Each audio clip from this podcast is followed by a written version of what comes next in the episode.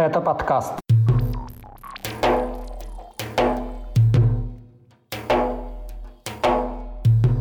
Заявление Кадырова о войне Израиля и Хамас, развитие дела обвиняемого в сожжении Корана Никиты Журавеля, преступления участников российского вторжения в Украину и застрявшие в Хорватии чеченские беженцы.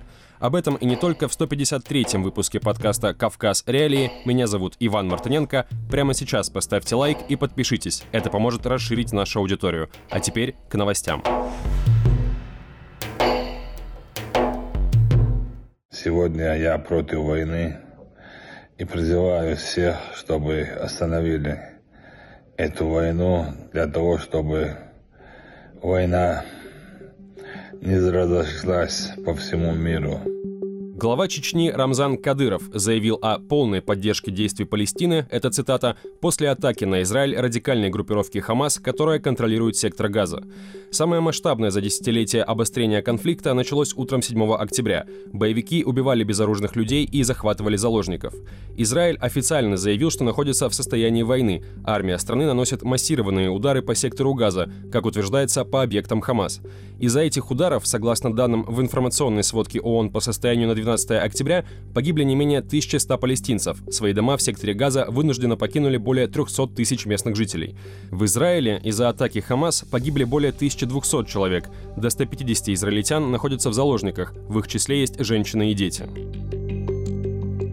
Глава Чечни прокомментировал войну Израиля с Хамас на третий день после ее начала, 9 октября. Перед этим в СМИ появилась информация о ракетном ударе Хамас рядом с мечетью имени Ахмата Кадырова в израильском поселке Абу-Гош под Иерусалимом. Рамзан Кадыров лично приезжал на открытие этой мечети в 2014 году. В обращении по поводу новой войны глава Чечни не упоминает Хамас, но заявляет о полной поддержке действий Палестины, упрекает мусульманские страны за то, что они якобы не заступились за своих, осуждает удары Израиля по сектору Газа и говорит об угрозе распространения этого конфликта по всему миру.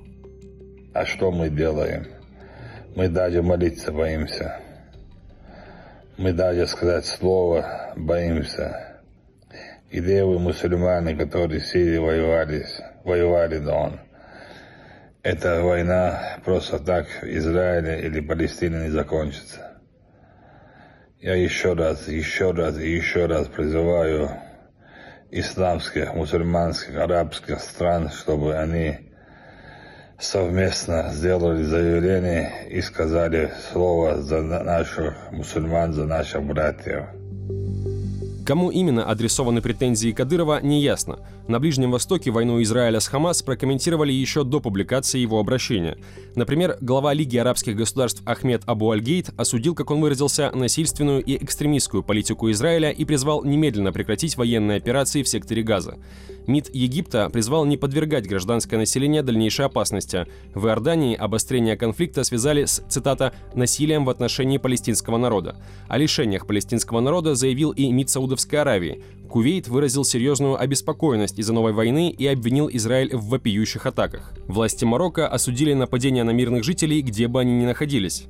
К максимальной сдержанности сторон призвали также Катар, Турция и Объединенные Арабские Эмираты. Открыто поддержали Хамас только Иран и Сирия.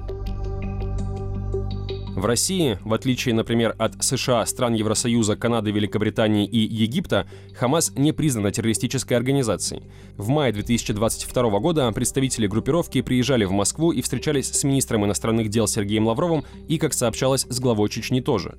После атаки Хамас на Израиль 7 октября МИД России призвал к прекращению огня, а пресс-секретарь президента Дмитрий Песков заявил, что в Кремле крайне обеспокоены обострением ситуации. Кадыров призвал российские власти, как он выразился, поддержать правду и предложил отправить в регион подконтрольных ему бойцов. Глава Чечни заявил, что сам определит, кто прав в этом конфликте.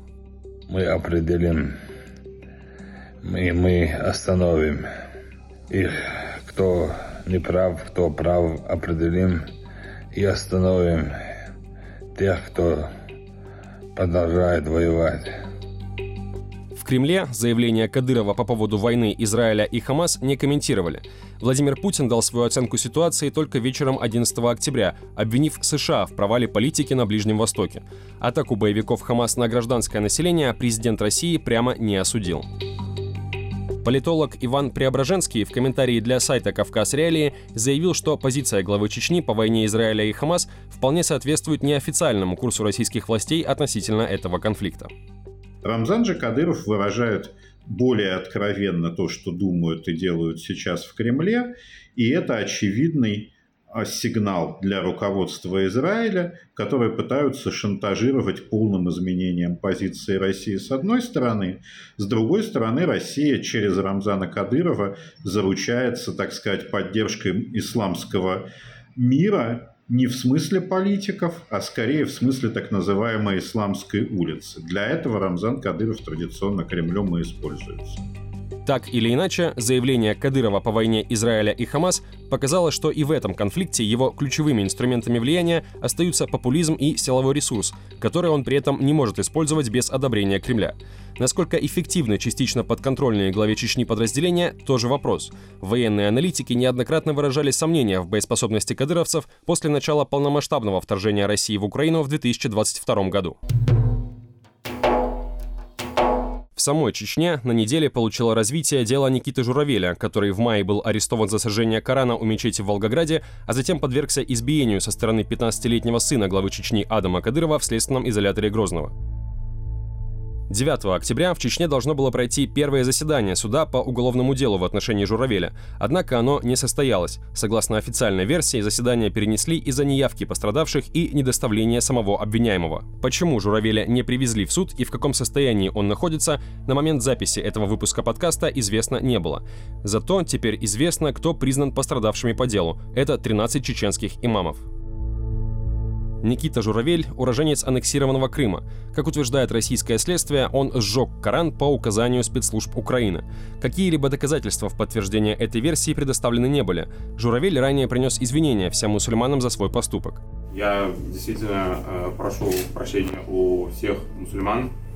Э, мой поступок э, был очень плохой, я, мне очень стыдно перед всеми мусульманами мира. Еще весной, по поручению из Москвы, расследование дела вместе с самим Журавелем передали в Чечню, сославшись на массовые обращения из республики, хотя по действующим законам это не могло являться основанием для передачи дела. До сих пор следствие и суд не уточняли, кто проходит пострадавшими по делу Журавеля. Имена 13 чеченских имамов, которые теперь объявлены в этом статусе, пока неизвестны. Скачивайте приложение «Кавказ Реалии», чтобы оставаться на связи в условиях военной цензуры в России. Ссылки на приложение вы найдете в описании к этому выпуску подкаста. В Волгоградской области 10 октября стало известно об очередном задержании бывшего участника российского вторжения в Украину, который воевал в составе так называемой ЧВК «Вагнер». Его историю рассказало местное издание v1.ru. По данным журналистов, задержанный это 29-летний Евгений Осипов из города Камышино. Он неоднократно был судим, в последний раз в марте этого года. Из колонии Осипов завербовался в ЧВК «Вагнер». Сколько времени он провел в зоне боевых действий в Украине, неизвестно. Однако уже в августе в суд поступило очередное уголовное дело в отношении наемника по статье о грабеже. Теперь к этому добавились подозрения в изнасиловании двух несовершеннолетних. Региональное управление Следственного комитета имя задержанного не называет, но описывает состав преступления. 9 октября подозреваемый познакомился с двумя несовершеннолетними девушками, пригласил их по месту своего жительства в городе Камышин Волгоградской области, где подверг девушек сексуальному насилию. Одной из несовершеннолетних удалось убежать из квартиры фигуранта. Находясь на улице, она сообщила о произошедшем прохожем, которые вызвали правоохранителей. Конец цитаты. Издание «Верстка» ранее подсчитало, что только за март-август этого года освобожденные за участие в войне против Украины наемники ЧВК «Вагнер» совершили не менее 11 убийств в пяти регионах России. И еще как минимум 4 человека стали жертвами изнасилований.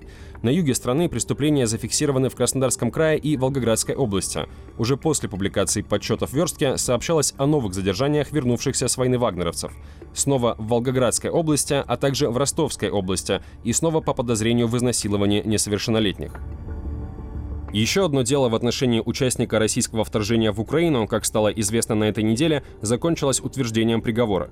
В Ростове-на-Дону суд отправил на 10 лет в колонию строгого режима мобилизованного Ильсура Аминева, признанного виновным в убийстве сослуживца. Согласно официальной версии, еще в январе Аминев, находясь на оккупированной территории Луганской области, убил сослуживца выстрелами в голову, а затем несколько дней сидел рядом с трупом в окопе. Сам осужденный объяснял убийство тем, что сослуживец выкинул его вещи. В Дагестане именами участников российского вторжения в Украину названы уже как минимум 27 школ. Это самый высокий показатель среди субъектов России, подсчитала на основе открытой информации издание «Важная история». На Северном Кавказе образовательные учреждения также переименовывают в Чечне. Там в честь участников вторжения официально названы как минимум три школы. В сентябре сообщалось, что имя убитого в Украине военного получила и школа в Ингушетии. Говоря об этих переименованиях, нельзя не упомянуть, что и Дагестан, и Ингушетия входят в число самых проблемных регионов России по состоянию школьных зданий. В Ингушетии, согласно данным на прошлый год, в капитальном ремонте нуждалась почти половина всех школ, в Дагестане – треть. В сентябре министр образования Дагестана заявил, что аварийными в республике признаны 143 школы, при этом в них продолжают учиться дети. Несмотря на регулярные заявления о новых поступлениях из федерального бюджета на ремонт и строительство новых школ, проблема остается нерешенной, из-за чего жители Дагестана нередко выходят на протесты.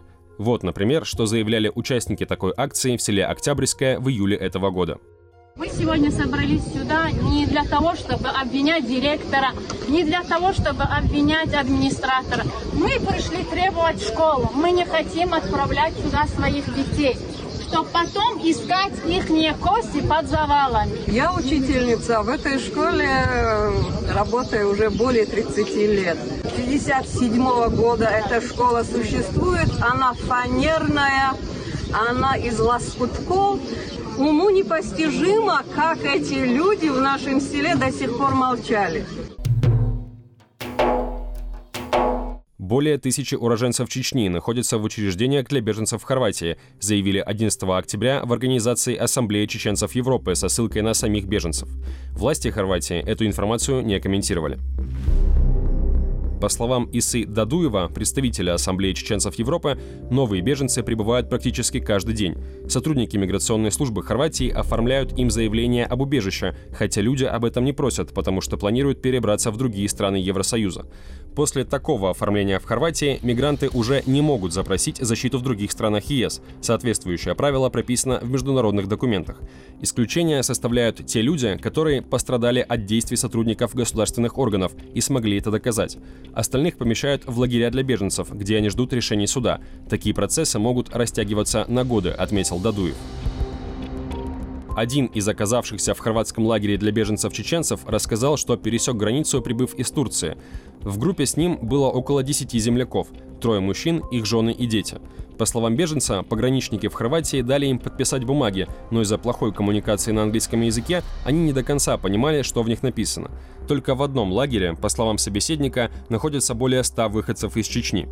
Редакция «Кавказ Реалии» направила запрос в МВД Хорватии с просьбой предоставить официальную информацию о находящихся в учреждениях для беженцев мигрантах из Чечни. На момент записи этого выпуска подкаста ответ не поступил. В ноябре прошлого года в Хорватии задержали несколько десятков уроженцев Чечни. Они жаловались на принуждение подписать отказ от заявлений на убежище. Позже, как утверждала Ассамблея чеченцев Европы, один из беженцев был избит полицейскими в аэропорту. При этом еще в сентябре 2022 года группа правозащитников из России, Украины, постсоветских и европейских государств призвала отказаться от преследования граждан через систему Интерпола по запросам из Москвы. Во многих случаях целями таких преследований становятся именно беженцы из Чечни. На этом у меня все. Спасибо, что дослушали до конца. Это был 153-й выпуск еженедельного подкаста о главных событиях на Северном Кавказе и юге России. Его для вас провел я, Иван Мартыненко. Пока.